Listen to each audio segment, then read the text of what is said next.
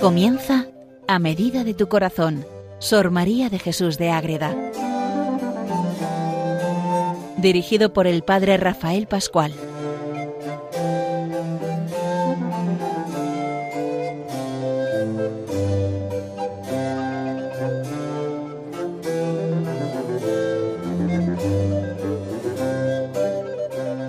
Saludo para todos los oyentes de Radio María que siguen con alegría, con gusto, este programa dedicado a Sor María de Jesús de Ágreda que titulamos A medida de tu corazón, que nos muestra lo que hace ella, vivir a la medida del corazón de Dios y de la Madre Inmaculada para abrirse del todo a esta maravilla que es estar abierta totalmente su vida a la acción divina en la providencia, ya sea por Dios, por los ángeles, por la Virgen, por los santos, como hemos ido viendo a lo largo de su biografía, de sus diversas obras, y estamos ahora entrando en la obra principal de Sor María de Jesús, por la que es más conocida, es la mística ciudad de Dios, la vida de la Virgen María, la Reina del Cielo, que es toda una biografía revelada en visión privada de la Virgen a Sor María y ella pone por escrito una primera vez, luego se la mandan quemar y luego la vuelve a escribir de una manera mucho más completa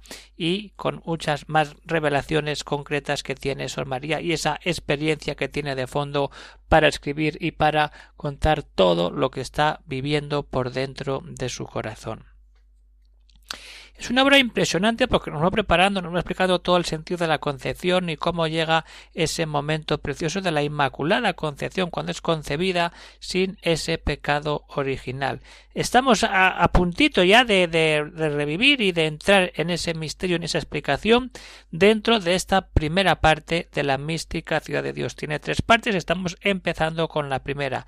Y en el capítulo de hoy lo que vamos a ver es cómo la Santísima Trinidad en diálogo con los ángeles prepara esa concepción inmaculada de María, la importancia que tienen los ángeles en la vida espiritual, en la vida de la Iglesia, en la vida de Sor María y en la de cada uno de nosotros. Vamos a ver de manera especialísima cómo cuántos ángeles y cada uno con su tarea concreta para servir a la Reina del Cielo.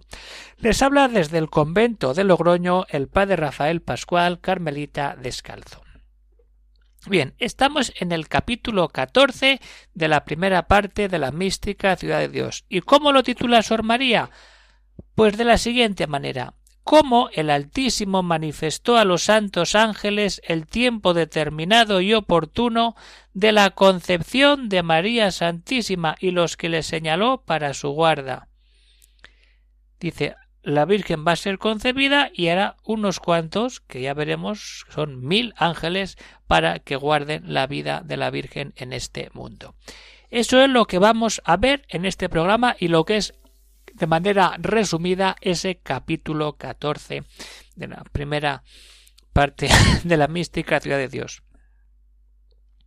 La Trinidad, Padre, Hijo, Espíritu Santo, están allí en el cielo, están en esa intimidad, pero a la vez están en esa relación con los ángeles y entonces se manifiestan a los ángeles y les dicen todo lo que han pensado y lo que va a suceder para que los ángeles tengan ese conocimiento y sepan lo que tienen que hacer después de ser escogidos.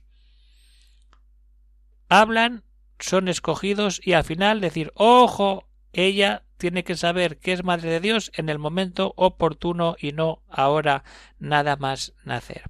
Eso es lo que vamos a ver en este programa de hoy. Entonces, ¿qué pasa ahí cuando entramos en la relación de la Trinidad con los ángeles preparando esa concepción inmaculada? Hay que tener en cuenta que para Dios, lo dice Madre no hay pasado ni futuro, porque todo lo tiene presente en su mente divina e infinita. Dios es eterno.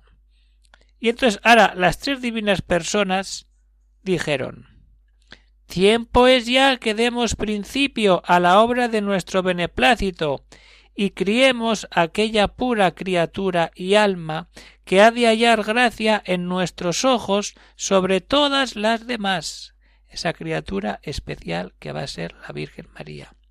Dotémosla de ricos dones y depositemos en ella sola los mayores tesoros de nuestra gracia. No es poco lo que está diciendo aquí la Santísima Trinidad.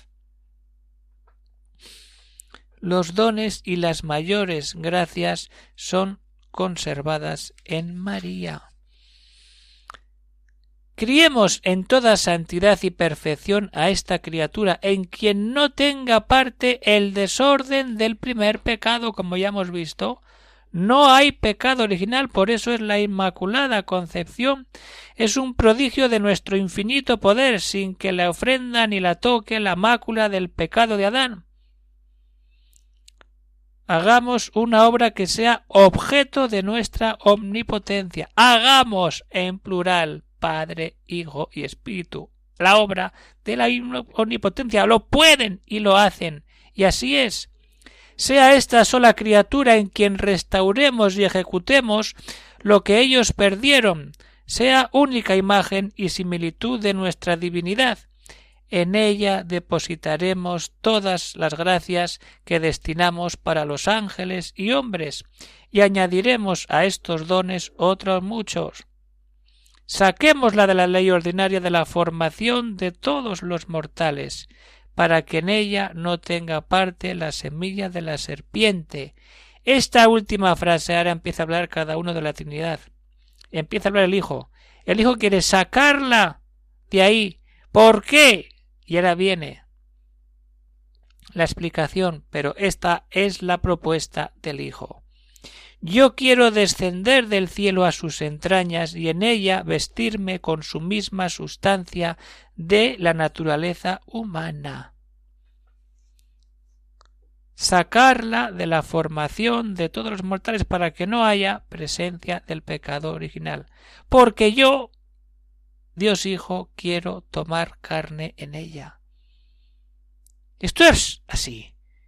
Y cuando vivimos esto, no, nos, que nos metemos en las maravillas de Dios. Pero es que sigue, sigue hablando. El verbo. Ay, justo es y debido que la, la divinidad de bondad infinita se deposite y encubra en materia purísima, limpia y nunca manchada de la culpa. Y ahora empieza a hablar el Padre. El verbo que se ha de humanar, siendo redentor y maestro de los hombres, ha de fundar la ley perfectísima de la gracia y enseñar en ella a obedecer y honrar al Padre y a la Madre, honrando el verbo divino a la que ha elegido para madre suya, no sujetarla a nuestros enemigos ni a su malicia, y así ha de ser libre de la muerte de la culpa. Cuando nos metemos en la vida espiritual y hablamos de Dios, cuando uno está ya en esa intimidad, habla de Dios, pero Dios es Padre, Dios es Hijo y Dios es Espíritu Santo, son tres personas. Y cada una se manifiesta y se relaciona de manera individual y diferente con cada persona humana. Y lo estamos viendo aquí como el Hijo este, bueno, el Hijo, el Padre y el Espíritu se manifiestan a los ángeles. Todo esto que estamos diciendo es la manifestación de la Santísima Trinidad a los ángeles. Y ahora nos queda el Espíritu Santo. ¿Qué dice el Espíritu Santo para englobar y dar fin a este diálogo, más que diálogo, propuesta de la Santísima Trinidad a los ángeles? Esto dice el Espíritu Santo. En la tierra ha de tener el verbo madre sin padre, como en el cielo padre sin madre, y se guarde la correspondencia e igualdad posible entre Dios y la criatura, para que en ningún tiempo el dragón pueda gloriarse y sea libre de la culpa. Ser libre de culpa es debida a ser la madre de Dios. Y por eso la carne humana de quien ha de tomar forma ha de estar segregada del pecado, pues unida a ella con la divinidad ha de ser redentora y por esto de antemano ha de ser preservada, pues ya tenemos previstos y aceptados los infinitos merecimientos del Verbo en esa misma carne y naturaleza, el sentido de María corredentora. María no se puede encarnar o sea, Cristo no se puede encarnar en una carne pecadora, libre de toda culpa. ¿Y quién es el que hace esa función, por así decirlo, de fecundación?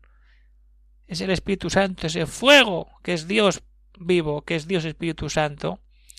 El verbo en la tierra tiene madre, pero no tiene padre. Como en el cielo tiene padre, pero no tiene madre. Ese doble juego. ¿Y quién une la tierra, el cielo, el Padre y la Madre, sino Dios Espíritu Santo que actúa y fecunda el seno de María? Esto es. Y cuando han dicho todo eso y han hablado de manera individual, termina todo sabiendo que también le toque esta parte, madre suya, y que sea única y singular en la paciencia, admirable en el sufrir, y que con su unigénito ofrezca sacrificio de dolor aceptable a nuestra voluntad y de mayor gloria para ella. Esto es fue el decreto de las tres divinas personas manifestada a los santos ángeles. Esto es lo que Sor María nos regala en este día, para que abramos los ojos a todo lo que está por venir. Es decir, todo esto sucede entre la Trinidad y los ángeles. Y ahora, después de que la Trinidad habla a los ángeles, viene la elección de los ángeles que van a estar destinados a ese cuidado y protección de la Virgen concebida sin pecado original.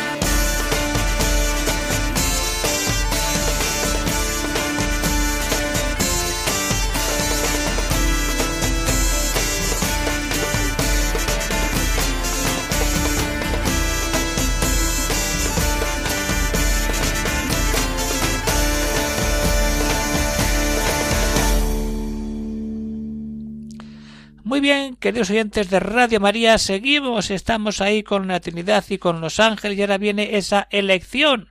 Son miles, miles, son incontables los ángeles que hay en el cielo y la Virgen, la madre de la que va a ser, va a ser la madre del Verbo, va a estar custodiada por no pocos ángeles y hay que escogerlos.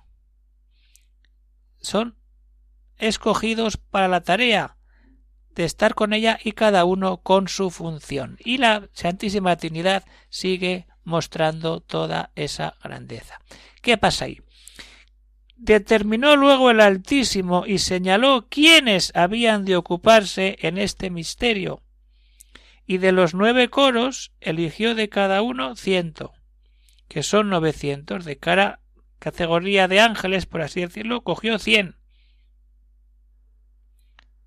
900 y luego hasta llegar a los 1000 tenemos otros 100 que son los escogidos de manera especial para llevar adelante esa obra directa con María. Luego señaló otros doce, para que más de ordinario la asistiesen de forma corporal y visible. ¿Y cuáles son? Los doce que refiere el capítulo 21 de Apocalipsis que ya hemos hablado antes. Ahí tenemos doce que están para asistencia, de forma corporal y visible. Pero ahora vienen otros. ¿Cuáles? Fuera de estos señaló el Señor otros dieciocho ángeles de los más superiores para que subiesen y descendiesen por esta escala mística de Jacob con embajadas de la reina su alteza y del mismo Señor a ella, esa relación preciosa de Dios con la Virgen a través de esos dieciocho ángeles que son escogidos por Dios para que esto vaya adelante. ¿Y luego qué nos queda? Pues ya tenemos 18 y 12, tenemos 30, pero quedan 70. Sobre estos ángeles señaló y nombró el Altísimo otros setenta serafines de los más supremos. ¿Para qué? Para ilustrarla y consolarla, y con ellos conferir afectos del ardentísimo amor y de ansias por el tesoro escondido. Y dentro de estos setenta sesenta, ojo lo que viene ahora, son para luchar contra Lucifer, para que peleasen y venciesen a Lucifer con todos los apóstatas que le siguieron. No solamente Lucifer, son todos sus ángeles y los secuaces de Lucifer que plantan cara a la Virgen Inmaculada, como ya hemos visto también al comentar esos capítulos del Apocalipsis. ¿Y qué pasa ahí? Los quedan diez, los otros diez serafines que restan para cumplir el número de setenta fueron también de los superiores. ¿Y para qué? Para guardar a su reina y señora. Y todos ellos juntos hacen número de mil ángeles, entre serafines y los demás órdenes inferiores, y con esta, con esta, con que esta ciudad de Dios quedaba, abundantemente guarnecida contra los ejércitos infernales. Ya tenemos. Los ángeles saben lo que dice el Padre, el Hijo y el Espíritu. Son mil y luego dentro de esos mil, cien de manera especial escogidos. Y entre esos cien eh, tenemos quién? San Miguel, San Gabriel. Vamos a ver qué nos dice Sor María en torno a esa importancia de San Miguel y San Gabriel. Su cabeza de todo este escuadrón fue sellado por el príncipe de la milicia celestial, que quién es San Miguel, que si bien no asistía siempre con la reina, muchas veces le acompañaba y se le manifestaba como especial embajador de Cristo nuestro Señor, atendiese a la Madre Santísima. ¿Y quién es también? San Gabriel. ¿Quién le anuncia que va a ser la Madre San Gabriel? Fue asimismo señalado el santo príncipe Gabriel, para que del eterno Padre descendiese a ese mundo y tocase a la princesa del cielo, y que esto fue lo que ordenó la Santísima Trinidad para su ordinaria defensa y custodia. Todo esto es por pura gracia de Dios. Pero ojo, último aviso, último mandato de la Trinidad a los ángeles que van a estar en contacto directo con la Virgen concebida sin pecado original. Todo esto sucede antes de esa concepción. Es decir, cuidado, no tienen que decir nada de la maternidad divina hasta que no llegue el momento indicado, que eso es muy importante. A todos mandó el Altísimo a todos estos santos ángeles que no declarasen había de ser madre de su unigénito hasta cuándo hasta el tiempo destinado por su divina sabiduría que siempre tratasen con ella de estos sacramentos y misterios para enfervorizarla y moverla. Y cuando uno llega al final del capítulo, como llegamos ahora, a decir, es que es verdad.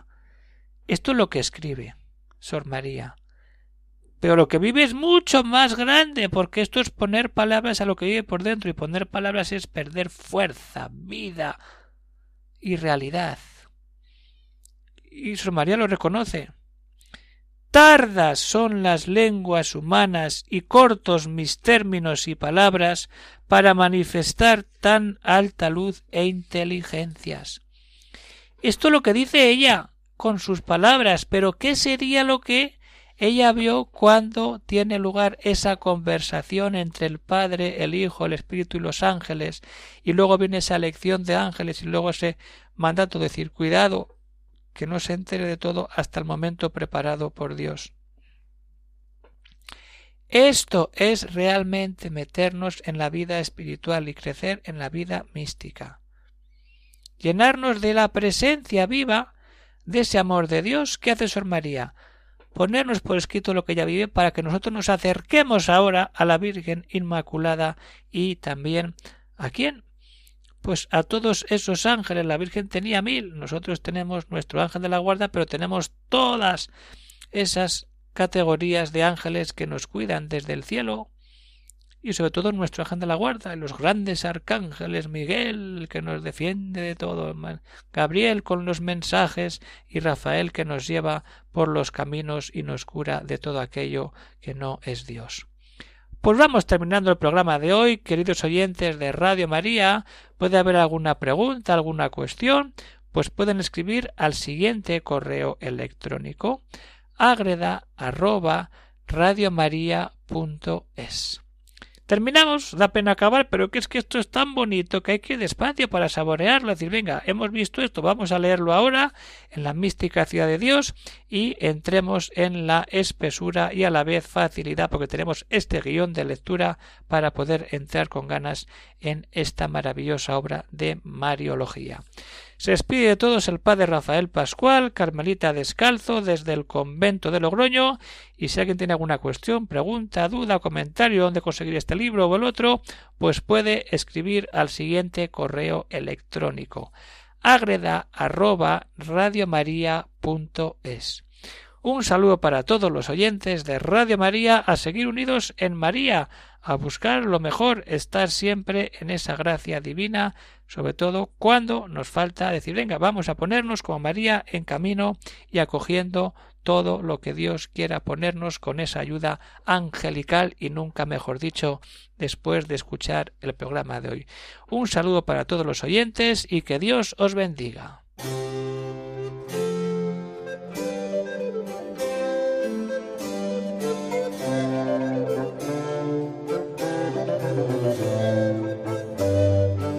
Han escuchado en Radio María A Medida de tu Corazón, Sor María de Jesús de Ágreda. Por el Padre Rafael Pascual.